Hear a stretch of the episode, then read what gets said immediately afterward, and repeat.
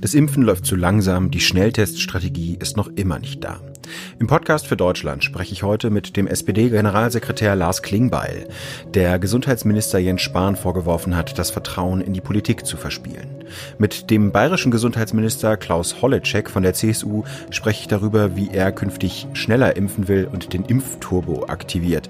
Und von Christian Baldorf, dem Herausforderer um das Ministerpräsidentenamt in Rheinland-Pfalz, will ich wissen, wieso die SPD mit Angela Merkel für sich wirbt und er nicht mit Corona Wahlkampf macht. Willkommen im Podcast für Deutschland. Ich bin Timo Steppert. Heute ist Donnerstag, der 25. Februar 2021. Schön, dass Sie mit dabei sind. In der Plenardebatte heute Morgen im Bundestag hat SPD-Generalsekretär Lars Klingbeil den CDU-Gesundheitsminister Spahn offen kritisiert, mit dem er ganz nebenbei in einer Koalition ist. Ich sage Ihnen auch, lieber Jens Spahn, Millionen Menschen in diesem Land schauen auf Sie. Millionen Menschen haben die Hoffnung, dass es besser wird. Und wenn Sie dann Dinge per Twitter versprechen, die Sie nicht halten können, dann zerstört das das Vertrauen in Politik insgesamt und das darf nicht sein. Zum Verständnis, Herr Klingbeil, wie hätte es denn laufen sollen? Hätte Minister Spahn einfach sagen sollen, bitte gedulden Sie sich, liebe Bürgerinnen und Bürger, bis die Schnellteststrategie kommt? Ich habe mir oder ich wünsche mir, dass jeder Minister in seinem Ressort sehr vorausschauend denkt und sich bewusst macht, was sind die Entwicklungen der nächsten Monate und das vorbereitet.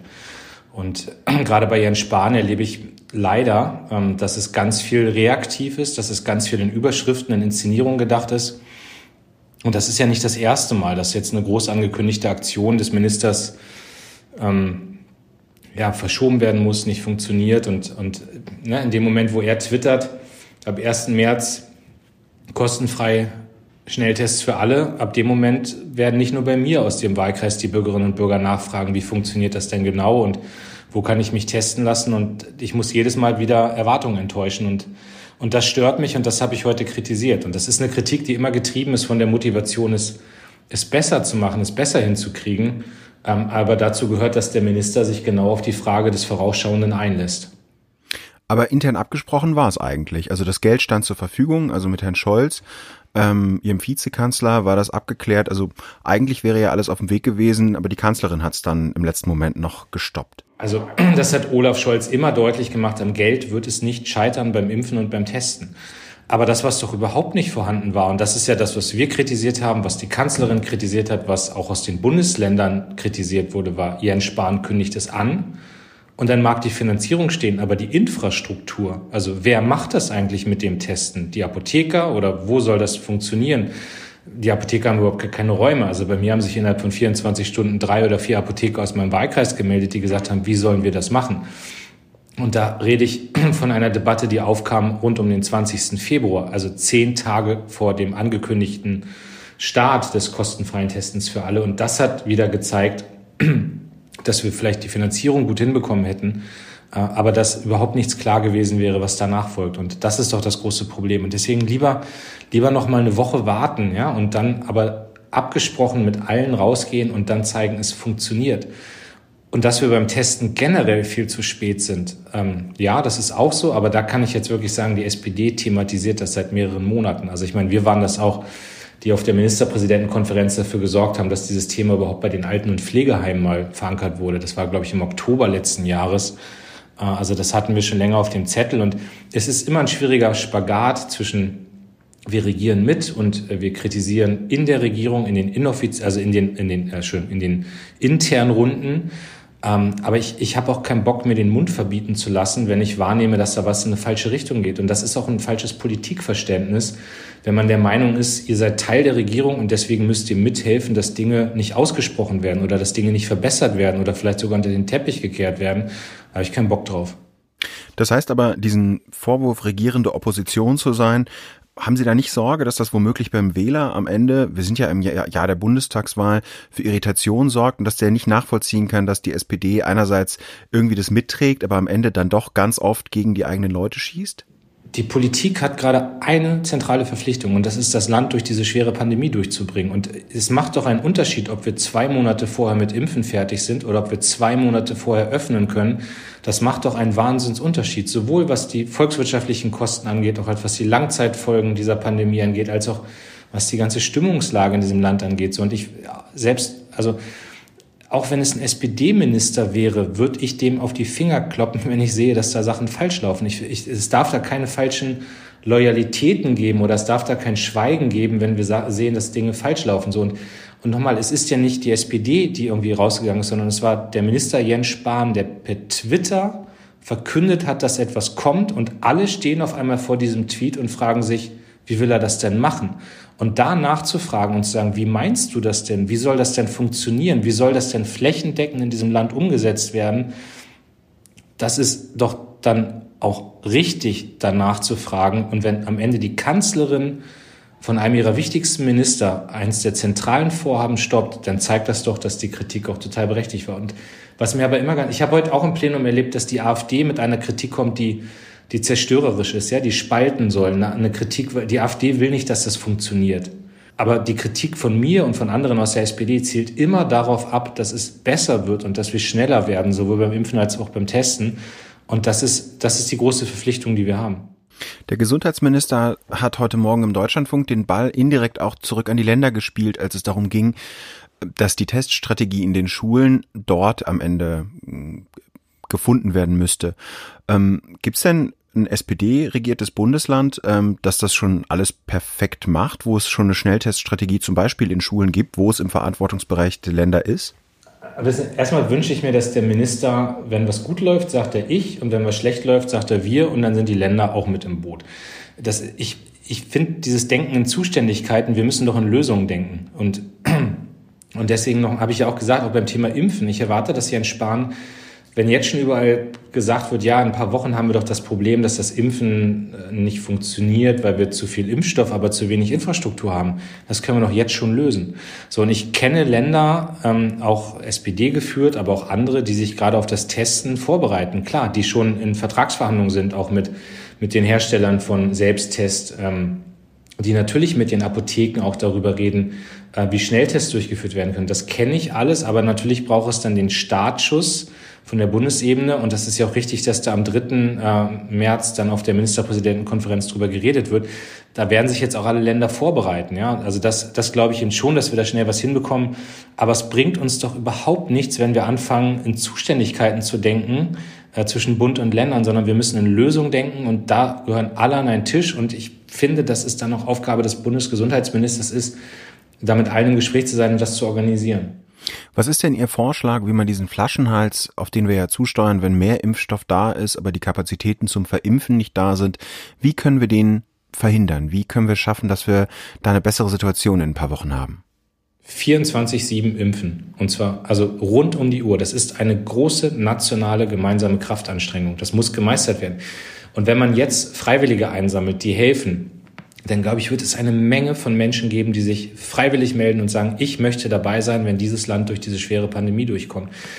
Die freiwilligen Feuerwehren, die Bundeswehr, ich kann mir vorstellen, dass es THW, andere, dass die alle bereit sind zu helfen bei dieser großen Leistung, die erbracht werden muss.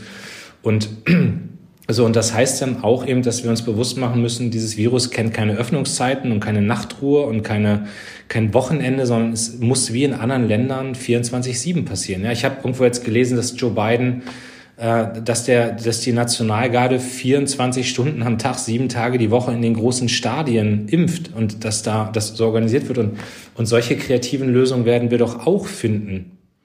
Vor den Bund-Länder-Verhandlungen nächste Woche Mittwoch koordinieren sich ja die SPD-Länder auch untereinander. Das war ja auch schon bei den vergangenen Sitzungen so. Gibt es, wird es eine gemeinsame Linie geben, wie man dann da reingeht? Und was glauben Sie, ist das Wichtigste, was bei diesen Verhandlungen nächste Woche rauskommen muss? Also ja, wir stimmen uns ab. Das ist auch, äh, das ist auch ähm, wichtig, dass man eine gemeinsame Linie hat, das, was wir wollen als SPD ist, dass es eine Öffnungsperspektive gibt, dass nachvollziehbar ist, ähm, nach welchen Kriterien wann wie ähm, geöffnet werden kann und öffentliches Leben, kulturelles Leben, der ganze Bereich der Grundrechte, ab wann das alles wieder Stück für Stück äh, Normalität wird.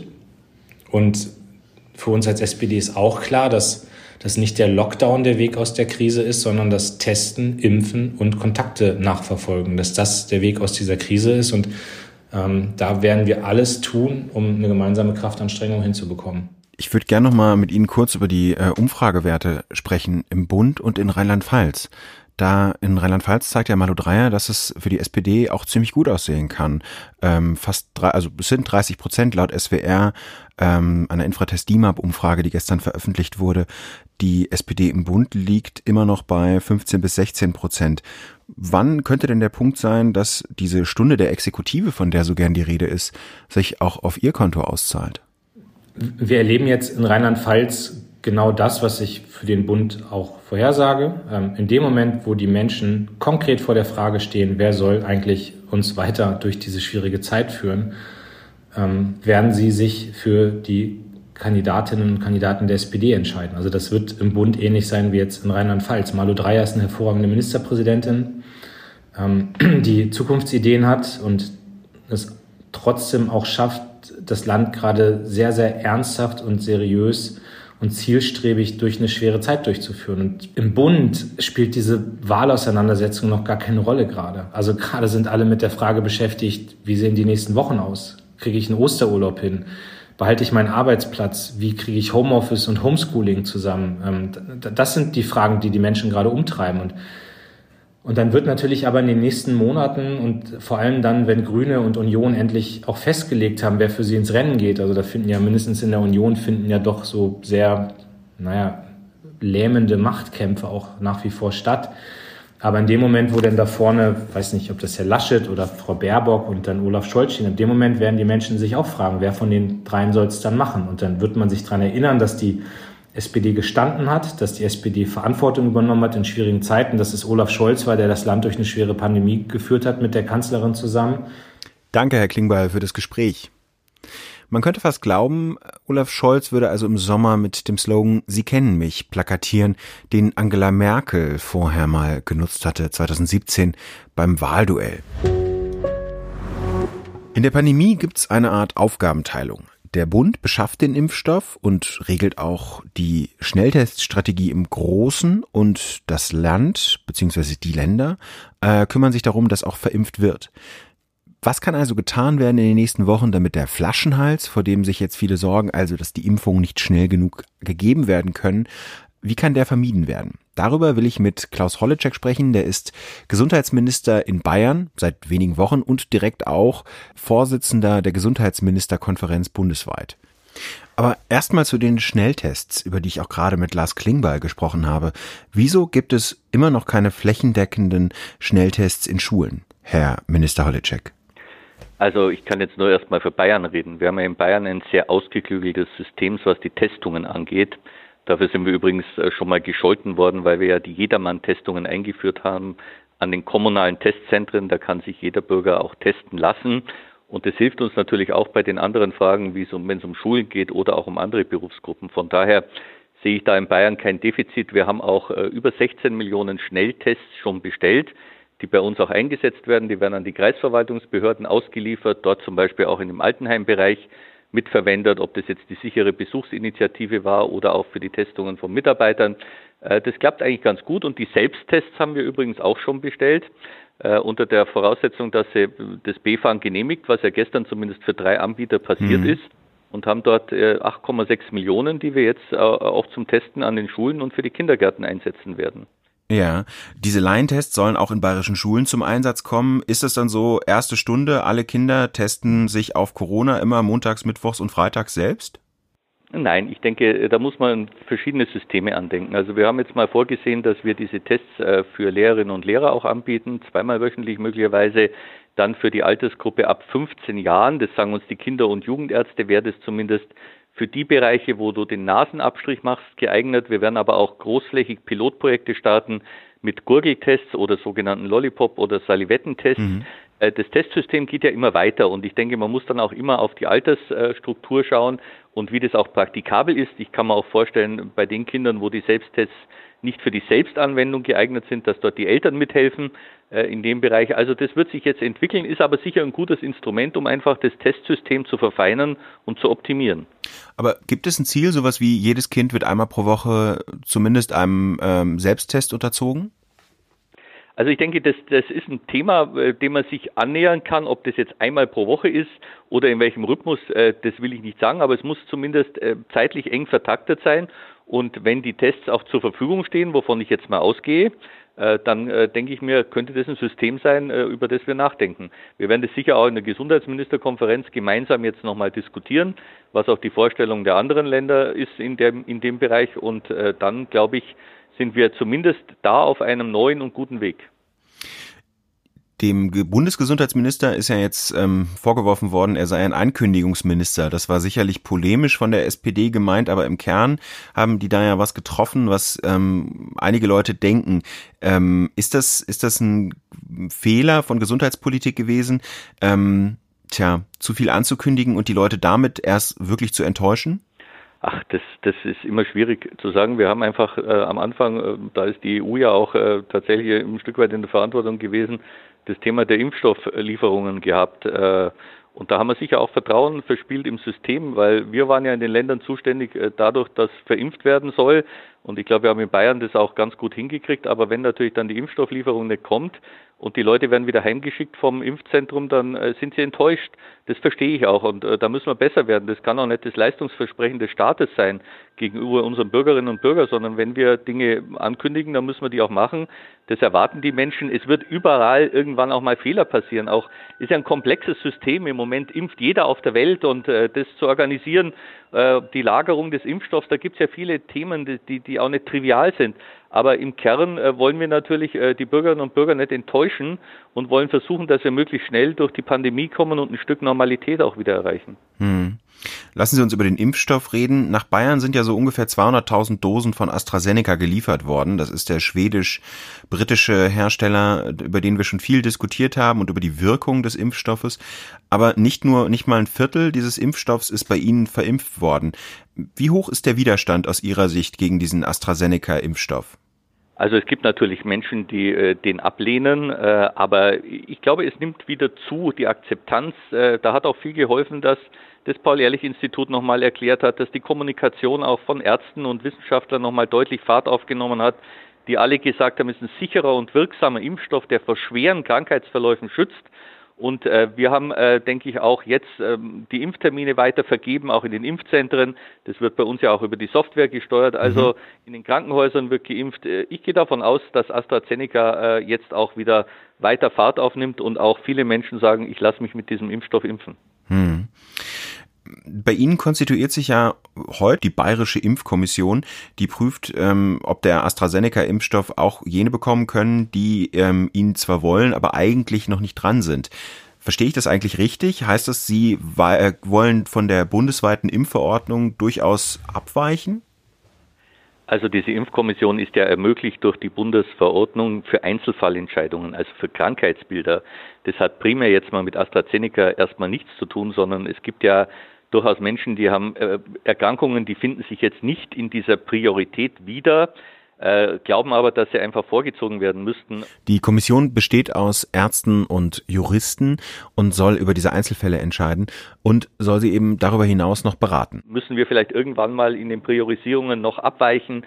Wir haben das ja jetzt das erste Mal gemacht, auch mit dem Bereich der Lehrerinnen und Lehrer und Erzieherinnen und Erzieher, wo wir gesagt haben, wir wollen entgegen der STIKO da durchaus politisch einen anderen Akzent setzen und natürlich, äh, wenn diese Kommission da Anregungen und Impulse gibt, werden wir das politisch sehr sorgsam auch diskutieren. Das heißt, da kann sich jetzt nicht jeder äh, in, in Bayern melden und sagen, ich würde übrigens den AstraZeneca-Impfstoff auch gern in den Arm gejagt bekommen, obwohl ich eigentlich kerngesund bin und Mitte 40. Nein, das ist nicht der Sinn und Zweck dieser Impfkommission. Der Sinn und Zweck ist, Einzelfallentscheidungen zu treffen anhand bestimmter Krankheitsbilder und das auch ärztlich äh, letztendlich zu beurteilen. Das, was Sie ansprechen, ist natürlich ein Thema, das ich äh, auch von den Menschen wiedergespiegelt kriege in der Bevölkerung. Die einen sagen mir, naja, wenn der AstraZeneca so gut ist, dann lasst euch doch in der Politik äh, als erstes mal impfen. Und die anderen sagen mir, wenn Leute AstraZeneca ablehnen, ich würde den sofort nehmen. Hm. Und in diesem Spannungsfeld äh, bewegt sich natürlich auch eine Diskussion. Aber wir haben ja jetzt im Moment auch eine Priorisierung noch da und wir haben auch Menschen, die Erkrankungen haben, die darauf warten, dass sie geimpft werden. Äh, und ich glaube, die sollte man auch nicht enttäuschen. Aber Fakt ist, dass wir in einem rollenden Prozess sind, der ja auch weiter Fahrt aufnehmen wird, auch mit der Zulassung weiterer Impfstoffe. Und ich glaube, wir tun gut daran, auch flexibel jetzt durch diese Prioritäten durchzugehen und dann uns auch zu überlegen, wie können wir jedem dieses Impfangebot machen, wenn er es haben möchte. Bald soll ja deutlich mehr Impfstoff vorhanden sein, wenn eben alles so kommt wie angekündigt. Das heißt, wir steuern im Prinzip auf eine Art Flaschenhals zu. Also dann geht es eben doch um die Länder und wie kann man das schnell verimpfen. Wir haben anfangs über den Impfturbo gesprochen. Wie wollen Sie denn in Bayern jetzt deutlich die äh, Kapazitäten hochfahren? Also wir haben jetzt äh, im Moment in unseren über 100 Impfzentren die Möglichkeit, am Tag 48.000 Menschen eine Impfung anzubieten.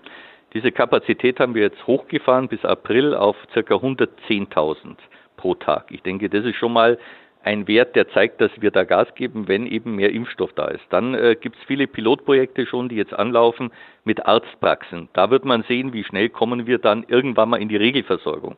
Ich spreche gerade mit der bayerischen Wirtschaft auch über das Thema Betriebsärzte einbinden. Mhm. Auch das ist in der Perspektive ein Thema, was ich für wichtig halte. Also ich glaube, wir müssen an allen Stellen Ideen entwickeln, dass wir, wenn der Impfstoff da ist, und äh, davon gehen wir jetzt alle aus und hoffen das auch, gibt immer wieder mal kurzfristige Änderungen auch in dem einen oder anderen Bereich, dass wir dann alle Möglichkeiten haben, äh, sehr schnell auch äh, dieses System zu erweitern. Letzte Frage oder letzter Punkt.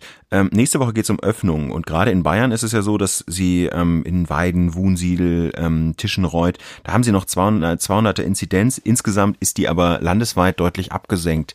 Wie schätzen Sie das denn als Gesundheitsminister ein? Braucht es dann regionale ähm, Öffnungen äh, oder sind dann nur regionale Öffnungen möglich? Also man muss erst nochmal ganz kurz das System vielleicht beleuchten, weil wir ja auch diese Gefahr der Mutation noch haben, die um die 27 Prozent auch bei uns schon äh, beträgt. Und das ist schon noch eine Größe, die man nicht außer Acht lassen, lassen darf bei dieser Öffnungsdiskussion. Wir haben ja diesen Dreiklang Testen, Impfen und vorsichtig lockern. Wir haben ja jetzt schon auch einige Lockerungen gehabt und ich gehe davon aus, dass man das regional auch weiter steuert. Ich glaube, dass das Thema Testen uns helfen wird bei dieser Diskussion. Ich glaube auch, dass man regional ganz gut hinschauen muss, aber die Inzidenzwerte trotzdem auch eine Bedeutung für die Zukunft haben werden in den Szenarien. Und auf der Basis äh, werden sicherlich auch die Diskussionen der Ministerpräsidenten mit der Kanzlerin äh, nächste Woche erfolgen. Und äh, daraus werden wir kluge Konzepte entwickeln, die das Thema Testen sehr stringent einbinden und wollen natürlich auch beim Thema Impfen vorankommen. Vielen Dank, Herr Holleczek. Gerne. In zwei Wochen finden Landtagswahlen statt, in Baden-Württemberg und in Rheinland-Pfalz. Und in Mainz möchte Christian Baldau von der CDU neuer Ministerpräsident von Rheinland-Pfalz werden. Aber was er nicht will, ist Wahlkampf mit der Corona-Krise machen oder das Management zu sehr kritisieren. Wie kann man dann überhaupt im Moment Wahlkampf machen, wo doch Corona das absolut bestimmende Thema ist und es scheinbar nichts anderes gibt? Darüber will ich mich mit Christian Baldauf unterhalten. Herr Baldauf, erstmal eine Sache, die mich so ein bisschen überrascht hat. Wir reden ja im Moment immer von der Stunde der Exekutive, Krise und sowas. Und dann sehe ich in einem Wahlwerbespot der SPD, dass Malu Dreyer da mit Angela Merkel auftritt. Also nicht, dass Angela Merkel direkt dafür wirbt, aber naja, also schon ungewöhnlich, dass in dem Wahlwerbespot einer SPD-Landesregierung eine CDU-Bundeskanzlerin vorkommt. Wie haben Sie denn darauf reagiert? Ja, gut. Äh, ich habe mir erst gedacht, da muss ja die, die Not relativ groß sein, wenn man sich jetzt schon äh, der Bundeskanzlerin bedient. Und äh, man könnte ja auch mal fragen, ob die Bundeskanzlerin hierzu ihr Einverständnis gegeben hat. Da wird man dann relativ schnell feststellen, was wirklich ist. Also ich habe schmunzeln müssen, ähm, wenn man der Meinung ist, dass man die Hilfe von der Bundeskanzlerin braucht, bin ich ja sehr froh, weil die Bundeskanzlerin macht ja einen hervorragenden Job.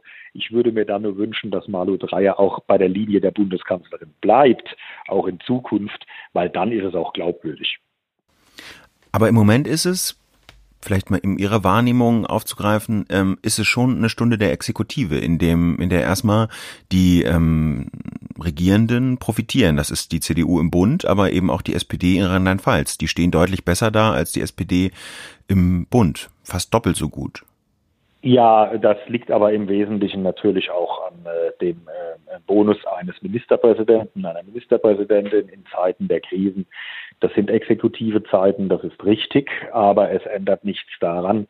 Äh, wir liegen vorne. Wir haben jetzt auch eine neue Umfrage. Ein Prozentpunkt. Laut ja, SWR wir haben gestern aber eine Abend. Umfrage, das stimmt. Wir haben aber eine Umfrage von INSA, dass eine starke Wechselstimmung da ist im Land selbst. Ähm, die ganz neu ist, die wir vorgestern veröffentlichen haben können und die deutlich sagt, dass über 50 Prozent der Rheinland-Pfälzerinnen und Rheinland-Pfälzer sich einen Wechsel wünschen. Und deshalb bin ich da guter Dinge. Ich gehe davon aus, dass die Rheinland-Pfälzerinnen und Rheinland-Pfälzer diesmal genau hinschauen werden. Wir haben im Übrigen auch schon über 30 Prozent Briefwahl. Und dann wird sehr schnell festgestellt werden, dass die Landesregierung Dauergast bei Gericht ist dass wir Beförderungsskandale hier haben, dass wir einen verfassungswidrigen Haushaltsansatz haben für die Kommunen. Das wurde im Dezember festgestellt. Die Landesregierung hat seit über zwölf Jahren einen verfassungswidrigen Haushalt vorgelegt in Bezug auf die Ausstattung der Kommunen. Ja, und dann haben wir einen verurteilten Finanzminister zu zweieinhalb Jahren. Also die sind schon sehr oft bei Gericht. Und wenn man dann weiß, dass die von äh, unter 20 höchst verschuldeten Kommunen deutschlandweit in elf in Rheinland-Pfalz liegen. Und wir eher äh, eine äh, Internetverbindung und Mobilfunkverbindung haben, die zu wünschen übrig lässt, da können Sie in einer jordanischen Wüste besser telefonieren, dann glaube ich schon, dass wir sehr gute Chancen haben. Wir haben ja auch ein extremes Bildungschaos. Es läuft ja nichts, weder Software noch Hardware. Also ich bin wirklich sehr guter Dinge. Ihr Schwerpunkt ist ja im Moment das, worauf Sie vor allem setzen, die Bildung tatsächlich jetzt auch gerade für die letzten Wochen. Da schneidet Rheinland-Pfalz in den Studien tatsächlich sehr, oder sagen wir auf jeden Fall, gehört es zu den Ländern, dass die schlechter abschneiden. Aber wie nehmen Sie es denn wahr? Die Kinder gehen jetzt gerade erstmal wieder zur Schule und werden betreut. Wollen die Leute da überhaupt über Lese- und Rechtschreibschwächen und äh, grundsätzliche Probleme nachdenken? Da ist man doch erstmal froh, dass das Grundsätzliche überhaupt klappt.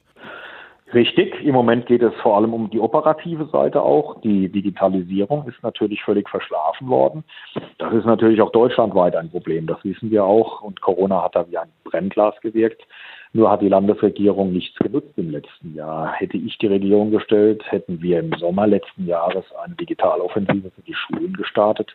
Wir hätten die unterschiedlichen Ebenen zusammengebracht, von Bürgermeistern, äh, Oberbürgermeistern, Landräten über Schülerinnen, Schülern, Eltern, Elternvertretern, Lehrer und natürlich auch Schulleitern. Und dann hätten wir ein Programm aufgelegt im Sommer letzten Jahres, wonach wir alle Schulen verkabelt hätten und jedem Lehrer und jedem Schüler ein Laptop zur Verfügung gestellt hätten oder ein iPad und unabhängig davon natürlich IT-Fachleute eingestellt. Sie brauchen ja auch einen Support für dieses alles, um dann auch Schulungen für Eltern, Lehrer und Schüler durchzuführen. Und ich bin mir sehr sicher, man hätte das machen können bis zum Herbst, dann wären wir hier fit gewesen in Rheinland-Pfalz. Dann hätten Sie die Frage, die Sie jetzt gestellt haben, gar nicht mehr, weil dann würde das ja funktionieren, auch wenn der Präsenzunterricht natürlich besser wäre, aufgrund der Inzidenzien aber nicht geht. Hm. Es ist aber schon auch eine Abstimmung darüber, ob das Corona-Management in Rheinland-Pfalz gelingt. Und da muss man sagen, dass ähm, Ihr Bundesland mit einer Inzidenz knapp über 50 eigentlich ganz gut dasteht. Das Land wird jetzt nach und nach geöffnet, so wie es aussieht. Aus Oppositionssicht ist es doch eigentlich jetzt ein ganz schön ungünstiger Zeitpunkt für eine Wahl, oder? Ich weiß nicht, ob ein Bezug auf Inzidenzien und auf äh, Fragen von Impfungen tatsächlich eines ist, worüber man sich sehr groß streiten sollte. Ähm, ich nehme wahr, es gibt große Existenzängste. Ähm, ich schlafe da auch schlecht, gerade im Einzelhandel, im Mittelstand, bei den Solo-Selbstständigen, bei den Kurzarbeitern alle bei denen, die jetzt die Krise trifft. Und wir haben in Rheinland-Pfalz in dieser Form kein einziges Landesprogramm. Es gibt nur Unterstützung vom Bund. Die kann zwischenzeitlich vom Land ausgezahlt werden, die Novemberhilfe und Dezemberhilfe. Da ist der Bund gar nicht mehr zuständig. Das passiert aber hier auch nicht lückenlos. Und das Land hat kein eigenes Programm aufgelegt. Deshalb fordere ich schon lange einen Unternehmerlohn. Es darf hier nicht passieren, dass Einzelhändler umfallen, dass Gastronomen umfallen, dass Insolvenzen ähm, drohen, nicht nur drohen, sondern auch kommen und Arbeitsplätze verloren gehen. Und der Unternehmerlohn wird aber von der Landesregierung verweigert. Sie haben ja Frau Dreier auch schon vorgeworfen, ähm, zu viel zu verimpfen. Also ich will so ein bisschen aufs Corona-Management hinaus, wo Sie sich ja nicht grundsätzlich unterscheiden. Also Sie äh, machen ja keine, keine ähm, grundsätzliche Opposition dazu. Aber jetzt zum Beispiel dieses Beispiel, zu viel verimpft. Ähm, ob die zweite Impfdosis dann reicht, hat Frau Dreier dann geantwortet, naja, die Impfdosen äh, im Kühlschrank helfen ja keinem. Das ist nicht ganz präzise, aber mit dem auf Ausblick auf viele Impfdosen, die kommen sollen, wohl jetzt auch nicht ganz falsch. Vielleicht erklären Sie mir jetzt mal unabhängig von Wirtschaft und Bildung, was natürlich zwei sehr entscheidende Bereiche sind, was hätten Sie jetzt im Corona-Management im Land anders gemacht? Ich hätte mich äh, am Anfang äh, zunächst einmal orientiert an demjenigen, wie es auch Baden-Württemberg gemacht hat. Es gibt ja das rollierende System es gibt das System, das Baden-Württemberg anwendet, dass man die zweite Impfdosis in der gleichen Größenordnung zurückhält. Hier in Rheinland-Pfalz ist Folgendes passiert. Wir hatten im Januar äh, zunächst eine sehr geringe Verimpfung. Am 5. Januar waren lediglich 18 Prozent des vorhandenen Impfstoffs verimpft. Dann wurde mehr verimpft. Im Moment übrigens heute schon wieder in manchen Impfzentren, wie beispielsweise bei mir in Frankenthal, überhaupt keine Verimpfung. Also man hat da keine richtige klare Linie. Dann hat man mehr verimpft und dann kam Mitte Januar die Situation auf, dass man 30.000 Erstimpftermine verschoben hat. Das hat große Verunsicherung bei den Menschen in Rheinland-Pfalz mit sich gebracht, weil man gefragt hat, wieso. Und das lag natürlich daran, dass man diese Impfdosen gebraucht hat, um die Zweitimpfung überhaupt realisieren zu können. Daran sehen Sie, dass das überhaupt nicht koordiniert war. Wir haben jetzt im Moment schon wieder 130.000 warten immer noch einen Impftermin aus der Prioritätsstufe 1. Und das ist auch noch nicht geklärt. Und daran sehen Sie, das Management selbst, das läuft nicht rund. Man hat am Anfang mit einer Hotline von lediglich 70 Anschlüssen gearbeitet, um die über 80-Jährigen anzunehmen. Die haben ewig lange Warteschleifen sitzen müssen. Und über die Computer war es sehr kompliziert, sich anzumelden. Lassen Sie uns zum Schluss mal über Ihre Machtoption sprechen. Ähm, Im Moment regieren ja SPD mit äh, Grünen und FDP. Beobachter in Mainz sagen, wenn die FDP es nicht ins Parlament schafft, dann haben Sie als CDU eine Chance auf Schwarz-Grün. Dann sagen Sie mir doch mal, wie wollen Sie denn die FDP unter die 5%-Hürde drücken? Sie haben die ja auch schon attackiert, vom doppelten Wissing gesprochen und da Attacken gefahren. Und wie freunden Sie sich gerade mit den Grünen an? Also ich bin, ich bin Fußballer. Ich spiele 90 Minuten und ich will das Spiel gewinnen. Heißt, ich will selbst mit meiner Partei, mit uns stärkste Partei werden, will ordentlich ein Ergebnis erzielen, das auch wirklich gut ist. Unser Ziel ist 35 plus, da sind wir noch nicht weg von. Und das bleibt doch dabei. Und dann werden wir uns danach unterhalten, mit wem was geht nicht davor. Ich kann nur eines sagen, es fällt einfach auf, hier in Rheinland-Pfalz, dass die FDP lediglich Mehrheitsbeschaffer der Rot-Grünen ist. Das ist so. Die äh, FDP ist ein Land für einen Mindestlohn. Die FDP ist in diesem Land gegen die Abschaffung des Solidaritätszuschlages. Also es wird hier vieles anders beantwortet, als es auf Bundesebene vom Generalsekretär Wissing beantwortet wird. Deshalb sage ich ja immer, leider ist er vom Ampelmann zum Hampelmann geworden. Und das zeigt sich einfach in deren Grundausrichtung. Ich finde das sehr schade, weil die Liberalen immer eine große Rolle gespielt haben in Rheinland-Pfalz.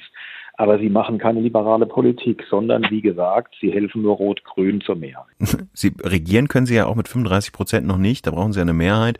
Irgendjemand müsste ihnen da schon zur Seite springen. Das wären dann im Zweifel schon die Grünen, oder? Die einzigen, ähm, die Sie jetzt nicht erwähnt haben. Es könnte die SPD sein, oder es könnten die Grünen sein, richtig. Nach dem, wie es jetzt in den Umfragen steht, ja. Und weil das so ist, dass es beide sein können, muss man genau schauen, mit wem man dann am Schluss die größte Schnittmenge hinbekommt und mit wem man, das ist mir ganz, ganz wichtig, eine Zukunftsperspektive, ja, ähm, eine Vision entwickeln kann, wie dieses Land in den nächsten Jahren dastehen soll. Meine Einschätzung ist ja diejenige und nicht meine alleine, dass dieses Land einfach nur verwaltet wird und nicht gestaltet wird. Es werden viele Vorschläge von uns übernommen, aber selbst eigene kommen selten. Danke Ihnen, Herr Ballner, für Ihre Zeit. Sehr gerne, vielen Dank. Das war Christian Baldauf, Spitzenkandidat der CDU in Rheinland-Pfalz. In den Show Notes des Podcasts finden Sie ein lesenswertes Porträt von Christian Baldauf, das mein Kollege Julian Steib für die FAS geschrieben hat. Außerdem möchte ich Ihnen ein Interview ans Herz legen, das der FAZ-Herausgeber Berthold Kohler und Eckhard Lohse, Leiter des Berliner Büros, mit der Bundeskanzlerin Angela Merkel geführt haben. Es geht um Öffnungsschritte, Fehler in der Vergangenheit und die Schnellteststrategie, die doch nicht so schnell gekommen ist, wie erhofft. Auch das finden Sie als Link in den Show Notes. Das war's für heute im Podcast. Danke fürs Zuhören. Hinterlassen Sie uns gerne eine Bewertung bei Apple Podcast oder schreiben Sie uns eine Mail mit Anregungen oder Kritik an podcast.faz.de.